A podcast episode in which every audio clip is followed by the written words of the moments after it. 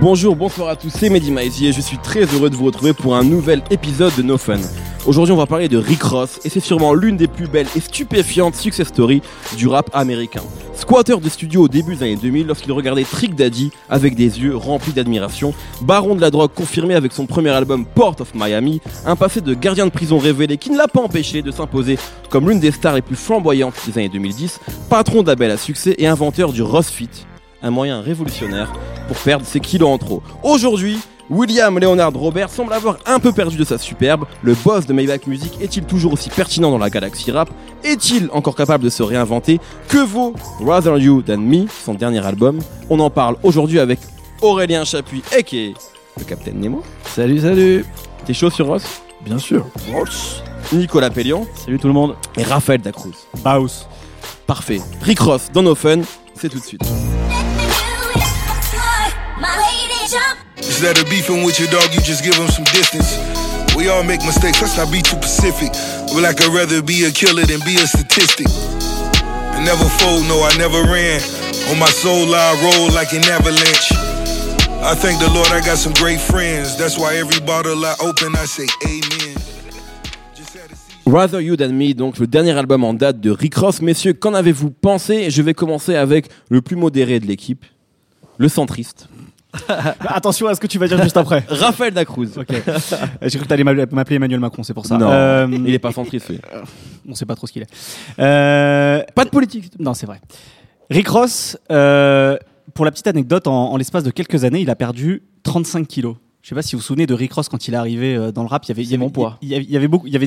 Vrai. Donc il a, per- il a perdu à Nicolas Peyo en fait. Euh, il y avait notamment une photo sur une cover de, de- du magazine Double XL où on le voyait torse nu, la chemise ouverte sur un ponton justement d'une plage de Miami.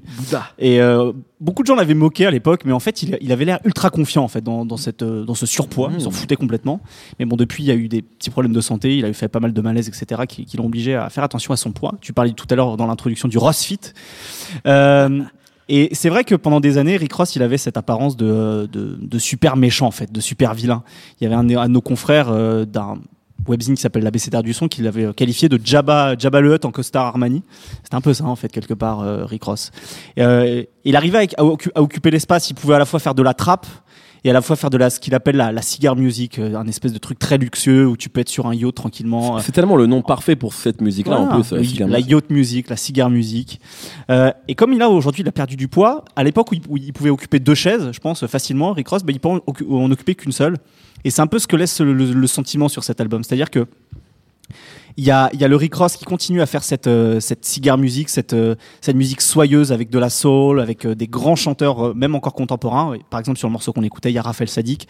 Il y a Anthony Hamilton. Anthony Hamilton également. également. Et par contre, quand il essaye de faire des, des bangers, voilà, des, des, des morceaux trap comme il, comme a fait notamment avec Blowing Money Fast, BMF, qui est probablement son, son plus gros tube street en quelque sorte, bah, il arrive plus à le faire en fait.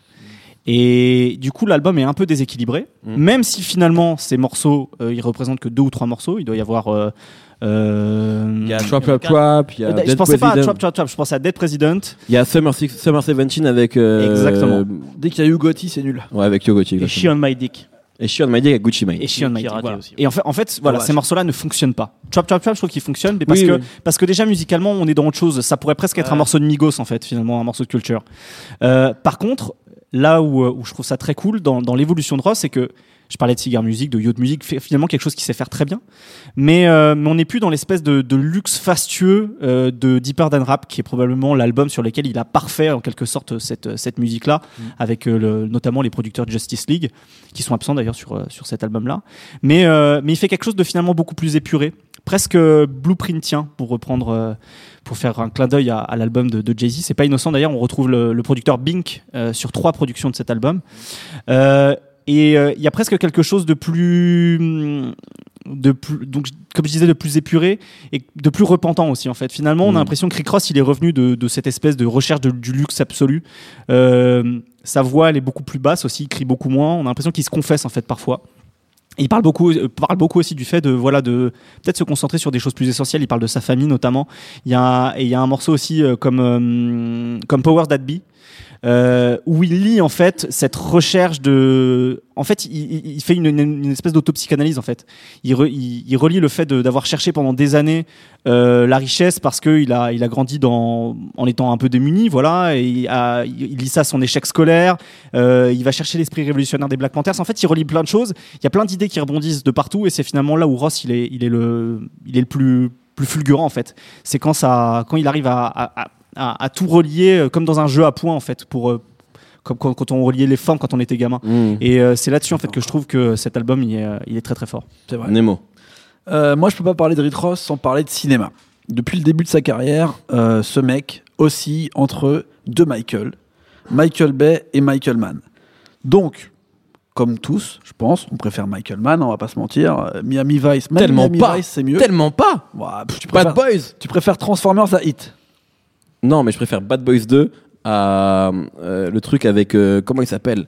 Thor là, où il joue un Oh truc non. de pirate là. Black Hat? Black Hat. Hacker, Bon, c'est bref. génial. Là, ça parle de cinéma, ça va en Ah, gros, c'est c'est pour génial. nos potes de nos ciné, mais en vrai. Au début, il faisait Bad Boys de Michael Bay, mais depuis quelques temps, il essayait de faire Transformers et Non, ça foirait complètement. Donc Euh, Il y là, avait notamment les albums Oud Millionnaire et euh, Billionnaire pardon et, euh, et euh, euh, Mastermind. Mastermind. c'est complètement ça. Il voilà. essaye de faire des blockbusters depuis toujours. Il essaye de faire du Michael Bay pour cartonner dans les, dans les cinémas et ça marche pas. Moi, je voudrais dire à Rick Ross, ça y est, maintenant il y a le streaming, il y a Netflix. C'est-à-dire, tu peux avoir des budgets énormes pour faire ton album entièrement de cigar musique produit par euh, Martin Scorsese. T'as plus besoin de nous emmerder avec tes blockbusters pourris comme Dead Presidents où tu mets tous tes potes rappeurs dont tout le monde se fout. Invite Gucci Mane pour faire un morceau euh, genre Good Drink et pas pour faire She on My Dick. On sait qu'elles sont tous sur ta dick. On s'en fout. Tout le monde s'en branle. On en a marre de Michael Bay. Donc, Rick Ross, moi ce que j'ai bien aimé là, c'est que ça y est, il comprend le style Michael Mann, il comprend le style de cinéma à la Scorsese et tout. Au début, le, le truc était un petit peu trop grand pour lui, il se l'a raconté peut-être un peu trop dans le, dans le flamboyant, comme disait, marchait. comme disait, ouais, mais ça se voyait qu'il était peut-être too much. Là, on sent que ça y est, c'est vraiment un boss. Sur le meilleur morceau de l'album, Idols Becomes Revolts, Non, c'est pas le meilleur mais il est très bien. Bah, c'est ton avis. Moi, je te dis, c'est le meilleur morceau de l'album. et il est avec euh, Chris Rock qui dit genre, écoute bien, c'est le meilleur rappeur du monde. C'est Rick Ross. Je sais pas combien il l'a payé pour dire ça, mais ça marche. Et en vrai, il envoie à boulet rouge sur Birdman. Il défonce, il défend ses potes Lil Wayne et DJ Khaled et il le fait comme un boss. C'est-à-dire qu'il dit, je me suis assis à la table, j'ai pris Lil Wayne. J'ai pris Khaled, j'aurais dit les gars, je serai tout le temps là pour vous. Il faut que je règle cette histoire. Ça il a rien à voir. Ça fait très parrain. Il a rien à voir dans l'histoire. Et d'un coup, ça devient vraiment Don Corleone, en fait. Ça y est, le personnage, tu le sens vraiment, même si tu sais que c'est du cinéma, parce que le mec derrière, il a été euh, officier Ricky pendant je sais pas combien de temps. Tout le monde peut se foutre de sa gueule pour plein de trucs. Là, son personnage, il rentre vraiment. Pourquoi? Parce qu'il a vraiment traversé les enfers, tu vois. Ça a vraiment été euh, un crocodile qui a erré, qui s'est retrouvé, comme disait, dans le Rosfit, à galérer, à se retrouver même à, à braquer à moitié quelqu'un qui voulait lui piquer ses affaires chez lui. Enfin bref, il est devenu paranoïaque, il est passé par Tony Montana, il est passé par tous les personnages importants gangsters du cinéma. Et là maintenant, c'est vraiment Don Corleone. Et sur des morceaux où il parle de scientologie, où il parle Ça de... c'est le meilleur morceau. Ouais, si tu veux. Mais Idols Become Rivals, il n'y a pas beaucoup de gens. Moi, je me rappelle d'une phrase qu'il a dit. Il fait Je suis le boss. Et être un boss, ça veut dire dire les choses que personne Mm. n'a envie de dire sur un disque. Personne n'avait envie de dire que Birdman, il carotte tout le monde, qu'il met Lil Wayne dans la misère et que DJ Khaled, il l'a foutu dans, euh, dans un fond d'un trou. Maintenant, il est obligé de dire Major Key, Major Key, another one. Alors qu'avant, il avait une vraie carrière musicale. Tout le monde dit Birdman, euh, c'est chaud, mais personne le dit. C'est pas bête. Rick C'est vrai Ross, que tout le monde le sait, personne l'a dit. Rick Ross, c'est le premier à le dire sur un disque, à un moment où il, ça peut écraser sa carrière. Et c'est en ça où il est en train de vraiment devenir le personnage de cinéma qu'il essaye de nous faire croire depuis le début. En fait, si je dois résumer, Tony Montana est devenu Don Corleone. Exactement. Ça veut parfait. dire que c'est parfait. le moment où il était électrique en mode euh, genre euh, Tony Montana en mode Al Pacino qui veut trop en faire, maintenant il est devenu Marlon Brando, Voilà. fin de carrière, Avec j'en du ai plus rien à avec du branler. fromage dans les joues. Du coup, c'est intéressant. J'attends qu'une chose, mon pote. J'attends Apocalypse Now, quand il va faire le putain de colonel, qu'on verra même plus que la moitié de sa tête parce qu'il va redevenir gros et qu'il va tous les enculer. C'est Non, tout, mais on va pas du se coup, mentir. Non, non, non, par contre, Nemo, ah, arrêtons Ouais, la les gros vulgarité. mots, ouais, il y a des Non, enfants qui ouais, écoutent, on est une émission familiale. Ouais. Euh, mais pour Nico. rebondir sur ce que dit Nemo, en fait, de Tony Montana, il n'est pas devenu euh, Don Corleone, il est vraiment devenu Marlon Brando. Voilà. Parce que, en fait, c'est vrai qu'il y avait un truc intéressant chez Rick Ross avec cette histoire dont tu parlais, dont, quand on a découvert qu'il qu'il avait été gardien de prison, c'est qu'en gros, ça a un peu euh, mis de manière explicite un espèce de pacte implicite que l'auditeur passe avec le rappeur. En gros, l'auditeur de gangsta rap et de rap mafieux, là, ce qu'il attend, c'est d'avoir des histoires d'opulence, euh, d'outrance, etc. Euh, donc en gros, ce qu'il demande au rappeur, c'est dis-moi un gros mensonge, mais surtout euh, fais en sorte que j'y crois. Bien. Tu vois, fais en sorte que j'y crois. Et si, si en plus, dis-moi un mensonge, mais si je vois que c'est un mensonge, je te cracherai la gueule. C'est hyper compliqué, je pense. Et avec Rick Ross, le problème, c'est qu'il y a cette espèce de grosse couille dans l'engrenage, c'est qu'effectivement, Ça marche. 50 Cent a dit, bah non, ce mec-là était gardien de prison, donc en fait c'est un vrai mensonge, etc. Et depuis ça, c'est vrai que Rick Ross, il a ce truc, il envoie des espèces de petits bouts de réalité pour détruire le mensonge. Et progressivement, depuis, euh, je sais pas, peut-être Deeper Than Rap, peut-être non, peut-être plus God Forgive I Don't. En Enfin, fait, il, en fait, depuis il le moment où il a commencé en fait à, à vraiment, c'est ce que je disais tout à l'heure, à faire des malaises en fait. Finalement, Ouais, euh, d'un seul coup, le- l'espèce de, de, de Dieu, God forgives I don't, l'espèce de Dieu vivant, bah en fait, on a vu qu'il c'était qu'un demi-dieu et qu'il était, il pouvait mourir du jour au lendemain à cause de son surpoids quoi. Et euh, bah du coup, aujourd'hui, en fait, c'est ça, c'est euh, William Roberts. Il est plus intéressant que Rick Ross. Mhm. En fait, il, il- ce personnage, il est mort maintenant. Et dans, dans l'album, il nous parle de, euh, de il dit qu'il a la, plus grosse piscine do- domestique américaine, que euh, il a un manoir à 230, euh, 230 chambres, qu'il fait un AVC au Super Bowl, qu'il prend des top modèles en doggy style ou je sais pas quoi. En fait, tout ça, c'est vrai. Tu vois, on sait que c'est sa vie. On sait que parce que c'est des trucs qui sortent dans la presse, machin, machin. Donc, il a, en fait, il arrête de mentir. Donc, c'est plus un personnage de cinéma, Ross, avec ce, avec, avec ce disque-là. Il y a eu ce petit cheminement progressif euh, Ça a commencé avec, Black deux- Market d'ailleurs. avec les précédents, ouais. Et là, il est au bout de ça. Et moi, le, le truc Idols euh, Became Rivals, là, je le vois du coup un peu autrement. Parce que on voit, et bon, à part les faits à la fin, quand il parle des, des producteurs et de Lil Wayne, sur quoi il attaque Birdman? Il l'attaque sur l'apparence fausse. Il Ouais. lui dit T'étais mon idole, je t'ai rencontré, t'avais une fausse montre, ton argent, tu le dépenses dans les voitures, dans les voitures d'occasion, ou dans les voitures de location plutôt, Ouais. et dans les meufs pour les clips. En fait, Rick Ross, dans ce morceau-là, il attaque autant l'ancien Rick Ross que Birdman. En Ouais, fait, il tue son personnage d'avant, tu vois. Et avec ce truc-là, je pense qu'il est vraiment arrivé au bout de ce cheminement qu'il a depuis ce, jeu- ce jour où euh, 50 Cent l'a fa- a failli le tuer en lui disant qu'il était un gardien de prison. Meilleur morceau de l'album. Bah, un hyper important dans la carrière de Rick Ross, mais moins pour l'attaque sur Birdman que Ah. Pour ce que ça dit sur lui, en fait. Je suis d'accord. En fait, il, voilà, la, la, la- la parenthèse précédente, elle, elle est enfin terminée. Et maintenant, Rick Ross, il peut être euh, William Roberts et euh, par raconter rapport, sa vie. par rapport à ce qu'on disait sur la semaine dernière euh, sur Drake, par exemple, là, on sent vraiment que Rick Ross, il habite totalement son personnage. C'est-à-dire que chaque phrase, chaque façon qu'il a de le dire, Mhm. chaque euh, truc, c'est vraiment intentionnel. Il a vraiment des. Tu vois, il, il habite totalement son personnage. C'est Là pour où ça moi, Drake. pour- euh, ouais. Après, pour- m'endort. puisque, puisque tu reparles de Drake, c'est quand même pas la même euh, ambition aussi. C'est-à-dire que non, là, Drake, on est sur un album, enfin une playlist, pardon, euh, de pop. C'est-à-dire que tu vois, là en fait, Drake, maintenant, on est en train de le comparer à, à Travis Ouais, Scott et, Nick. On faut le comparer à Taylor Swift vrai. et, Ouais. et- à Major Lazer Non, en fait. à Lionel. Richie et Jennifer Lopez. Voilà, mais Voilà. voilà, c'est sur c'est ce terrain-là qui Ouais, va. Rick Ross, c'est un album parmi tant d'autres parce qu'on oublie, mais il y a Black Market qui est sorti il y a un an euh, et c'est un album qui est. il a prévu Ah, il- Port of Miami 2 dans moins de Non, 6 mais mois. on est quand même pas sur le même terrain. Mais Ah non, en plus, c'est et puis, juste là, pour, euh, pour le coup, au niveau des sonorités, c'est presque un album de puriste, hein, vraiment. euh, Exactement, grave, ouais, complètement. C'est- important de le dire, ça. Et, ce, qui est, ce qui est marrant justement sur, sur cette démarche-là, c'est que à l'époque de, de Mastermind, Rick Ross, il voulait, il voulait être le, le nouveau Biggie en fait. Il avait fait d'ailleurs repris le, le morceau euh, Ouais. You're Nobody Till Somebody Kills ça avait été même un peu teasé là-dessus. Genre, on pensait vraiment qu'il y avait un album de Biggie après sa mort. Enfin, c'était un Ah. peu ce truc-là, quoi. Sur- sur- et sur l'album suivant d'ailleurs, euh, ou alors c'était peut-être déjà sur- peut-être après sur Black Market, il y avait un morceau où tu avais des scratchs de DJ Premier. Bref, Rick Ross, il voulait un peu se racheter une espèce de crédibilité hip-hop et, euh, et ça fonctionnait pas parce que Rick Ross, ça reste quand même un rappeur de Miami avec, avec sa culture et, sa, et, son esthétique bien particulière. Là, en fait, j'ai l'impression qu'il fait fi un peu de tout ça. Et finalement, ça, rejoint tout ce qu'on tout ce qu'on dit depuis le début. C'est que c'est que en fait, il, il pense qu'à lui-même finalement. Il pense qu'à William et plus et plus à Rick Ross. Il veut faire juste la musique qu'il veut. Et, euh, et, et c'est pour ça que musicalement, en plus, il y a c'est pour ça que c'est autant réduit finalement musicalement. Il y a plus besoin d'en faire d'en faire des tonnes. Il y a plus besoin d'avoir des espèces de de, de, de, de corps de chasse comme ça pour pour faire l'entrée de Rick Ross. Non, il y a trois violons et ça suffit quoi. Mm. Et euh, en fait, c'est vrai que tu dis c'est un truc de, de puriste. C'est vrai que c'est dans son parcours, c'est drôle de voir que au tout départ, c'était l'antéchrist, Rick Ross. C'est un mec dont on se moquait parce qu'il faisait rimer le même mot avec le même mot. 22s. Et voilà. Et euh, aujourd'hui, il a- il a taffé son écriture. Et je pense que le, ra- le rapprochement avec Biggie, il est exagéré, mais il est réel. Biggie, entre le premier et le second album, parce que bon, il n'y a pas eu, il a pas eu une grosse déco- discographie parce qu'il est décédé, mais le, le vrai pas en avant, c'est au niveau de l'écriture. Et c'est pareil avec Rick Ross, c'est ça qui, qui s'améliore en fait. Parce que après, au niveau des, des productions, c'est un peu toujours la même chose, c'est la Ouais. même formule, mais c'est ça qui s'améliore. Et encore une fois, avec le morceau euh, Idols Became Rivals, je pense qu'on peut faire un parallèle avec What's Beef de, de. Biggie. c'est Sur F sur Où Death. pareil, il y avait ce côté euh, un peu euh, truc tourné de en, film. Hitchcockien où on ne sait pas si euh, voilà s'il parle de de, de Tupac, Ou s'il parle de lui-même. En fait, voilà, on sait pas s'il dit moi si je t'attaque, tu vas avoir la pression, ou s'il dit moi j'ai la pression parce qu'on m'attaque.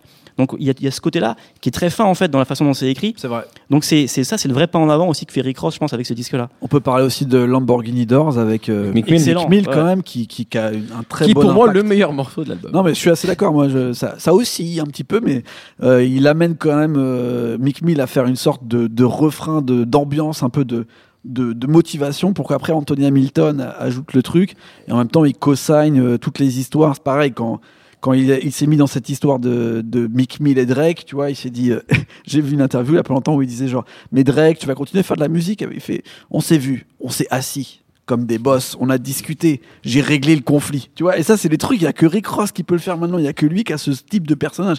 Qui c'est que tu vas voir qui fait ça? Jay-Z, ça l'emmerde, il veut plus faire ce genre de truc. Même quand il dit genre, euh, il y a un morceau où je dis. Lil Wayne, Carter 5, j'ai l'argent pour le sortir. Tu sais, il sort ça dans je sais pas quel morceau. Mhm. Il fait, j'ai écouté ça avec Jay-Z. Avec Jay-Z, on s'est regardé, on a ri sous cap. Tu en fait, il n'y a pas tant de personnages dans le rap qui peuvent te sortir ce genre d'anecdotes un peu euh, de pseudo-Illuminati, scientologue. C'est pas des rappeurs. Du coup, Non, ça, devient autre quoi. chose, tu vois. Et quand on parlait de, il a voulu être Biggie, pourquoi? Parce qu'il traînait tout le temps avec Didi, euh, comme il a traîné avant avec quoi Birdman. les, les, les Bugatti Boys, Ferrari Boys. Ouais, voilà. génial, ça, il a putain. toujours eu ce côté un peu de, de je suis co-signé par les, les plus gros euh, producteurs, mais, mais là, les plus coup, il a gros plus besoin de le moguls. faire. C'était notamment le cas lui sur, le mogul. Voilà, le sur mogul. God Forgives I Don't, il y avait le morceau avec Jay-Z et Dr. Dre qui, était, qui, qui retombait complètement, qui faisait. Kings. True Kings. Exactement. Parce que maintenant, c'est devenu le mogul un peu, tu Exactement. vois. C'est le fait, mec qui est au fond. Parce qu'il cherche plus en fait à avoir d'approuvement des autres en fait. Mais je C'est ça, qui est cool. Les gars, je vais revenir à mes trucs de signer, mais là on arrive sur Apocalypse Now où t'as Marlon Brando qui est au fond de la jungle, tout seul, avec ces espèces de, de, de gars qui sont avec lui, tu vois, et il dit je vais créer une nouvelle société, tout le monde va mourir, de toute façon tout est pourri. Et là, Rick Ross, on arrive à ce niveau. Je Donc pense c'est que devenu le colonel Courte. Je pense que c'est Colonel Court, c'est que le prochain album, ça va être le top de Rick Ross, désabusé, total, je suis le boss, vous pourrez plus jamais Ça, m'arrêter. on en rêve depuis Alors- des années. alors, ça. Et- ouais, là, tu et prends un envoyer risque, une là. équipe de qui vous voulez avec des flûtes, on s'en fout, je- vous n'arriverez jamais à me toucher. Bon, on écoute un extrait de l'album et on finit sur Rick Ross. Hit the liquor store after my Vic authority. Quick to switch your bitch up, pick up me a thicker shorty.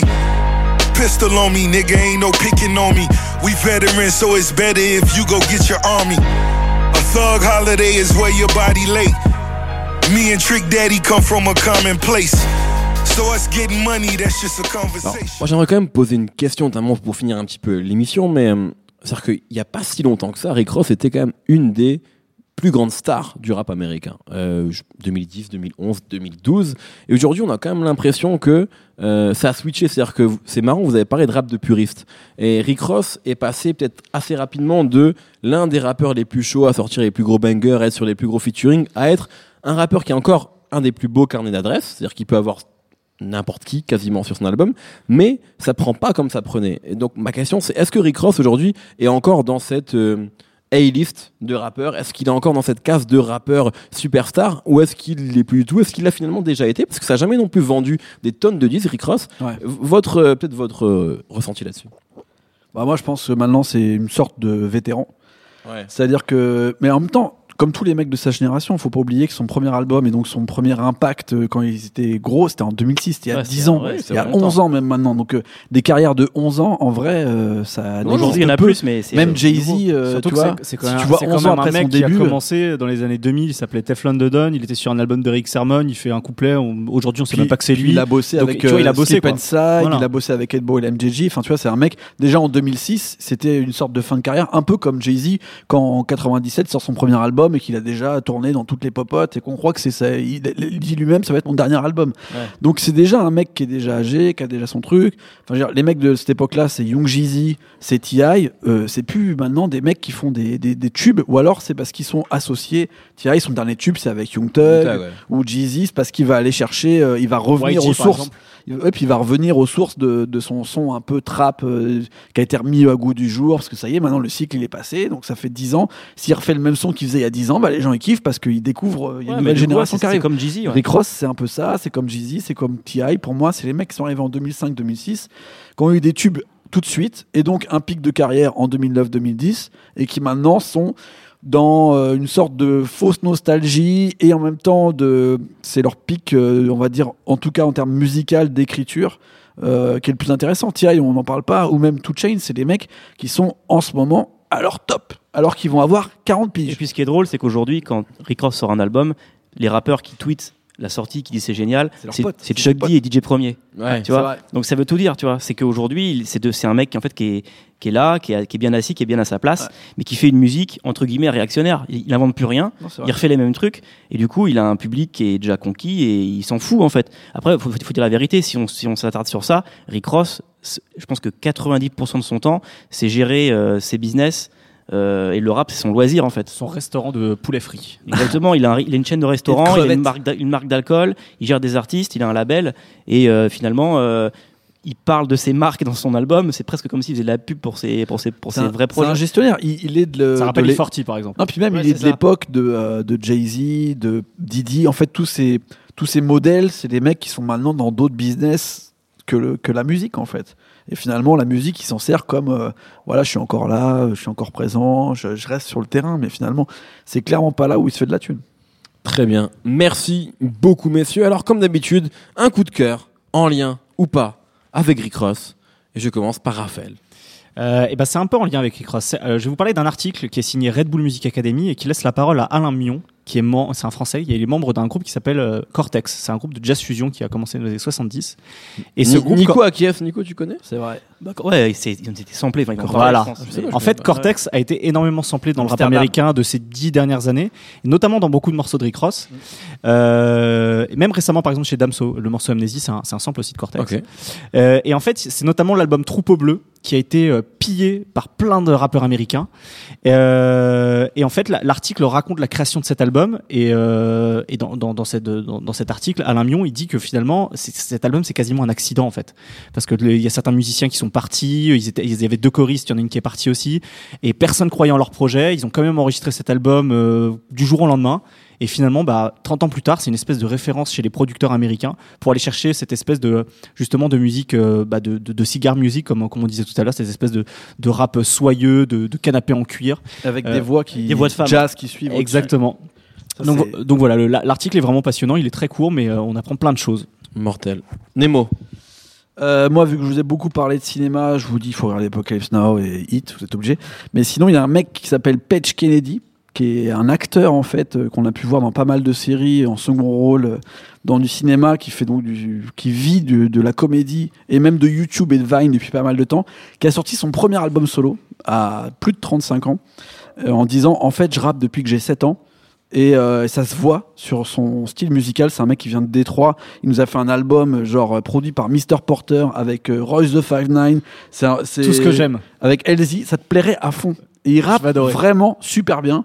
Donc moi, ça m'a fait marrer parce que c'est un mec qui était dans Blue Mountain State, un- une série débile où il jouait un, footballeur américain vraiment mongol de fou. Et le fait de découvrir maintenant, genre euh, vieux qui dit, Eh, les mecs, en fait, j'ai toujours rappé. Mes potes, c'est tous les anciens et tous les vétérans de ce monde-là. Même si c'est pas du rap que j'écoute, je me suis pris une petite claque et je me suis dit, en vrai, la frontière entre cinéma, euh, acting, YouTube et toutes ces conneries et le rap, elle est tellement fine et tellement petite que euh, ça m'a encore montré que on ne sait jamais où va s'arrêter la vie. Alors, tu savais vraiment plus quoi dire. Moi, je passe derrière après. Fais gaffe. Nico. Et moi, je vais vous parler du meilleur album de 2017 pour l'instant. Smino. Un mec qui est, euh, non, mais qui est au roman noir, ce que Rick Ross est au cinéma euh, de, de gangster, Rock Marciano. Oh putain. qui- c'est pour toi Nemo, qui a sorti Rosebud Revenge. Alors, euh, c'était, euh, en fait, c'est, c'est inspiré par les romans de, d'Iceberg Slim, par exemple. Iceberg Slim qui disait, genre, euh, les Macs, c'est les salopards les plus solitaires de la Terre. La seule chose qui, qui, qui les accompagne, c'est, le, c'est, en fait, c'est leur pensée, leur vie intérieure. Et du coup, Rock Marciano, il raconte un peu la vie intérieure d'un Mac. T'as l'impression qu'il parle tout seul, il parle de ses vêtements, il parle des gens qui le font chier. euh, et en fait, c'est c'est, il a mis du temps à l'écrire ce disque-là, il a mis plusieurs années à l'écrire. T'as l'impression que chaque ligne a été, a été taffée pendant des semaines et des semaines. C'est, c'est, pas des punchlines, c'est plus des, des, des, lignes, de, haïkus. des Des lignes de haïkus. soi, tu vois. Des haïkus. Presque des haïkus, ouais. ouais. Et C'est- les odeurs. C'est exceptionnel, Important, les odeurs. c'est exceptionnel. Parfait. Merci beaucoup à, vous trois. Merci Raphaël, merci Nico, merci Nemo, merci Jules à la technique.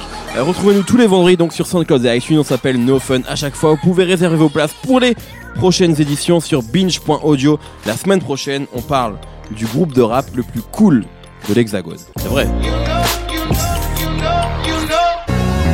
Salut, c'est Thomas Rozek, vous venez d'écouter No Fun, je vous invite à enchaîner avec Nos Ciné où on cause cinéma, série, grandeur et désespoir de ce qu'on peut voir sur petit et grand écran. On parle fort mais on a bon cœur, ça s'appelle Nos Ciné, c'est un podcast du réseau Binge.